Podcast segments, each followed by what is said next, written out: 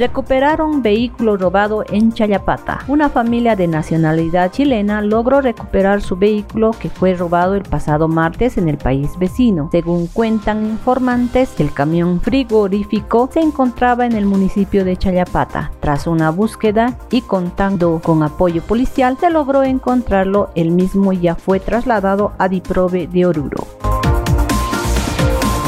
confirman la realización del Viso 2022. La entrada devocional estudiantil Viso 2022 se llevará adelante este 2 de octubre, así lo confirmaron las autoridades encargadas de llevar este evento. La realización de la entrada estudiantil se contempla tras dos años de postergación y al ver que los casos de COVID se redujeron en la ciudad, sin embargo, los dirigentes anticiparon que se tendrá todas las medidas de seguridad para llevar adelante la la participación de un centenar de estudiantes.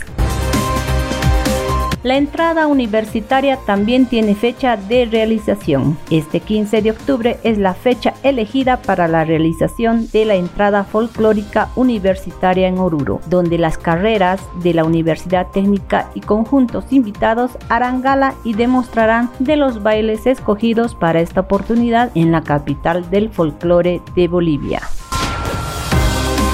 CEDES anuncia campaña de vacunación antirrábica. CEDES Oruro anunció la campaña de vacunación antirrábica canina y felina que está programado a realizarse para el domingo 25 de septiembre en el área urbana, donde personal operativo estará desplegado en los 577 puestos de vacunación que serán instalados en toda la ciudad.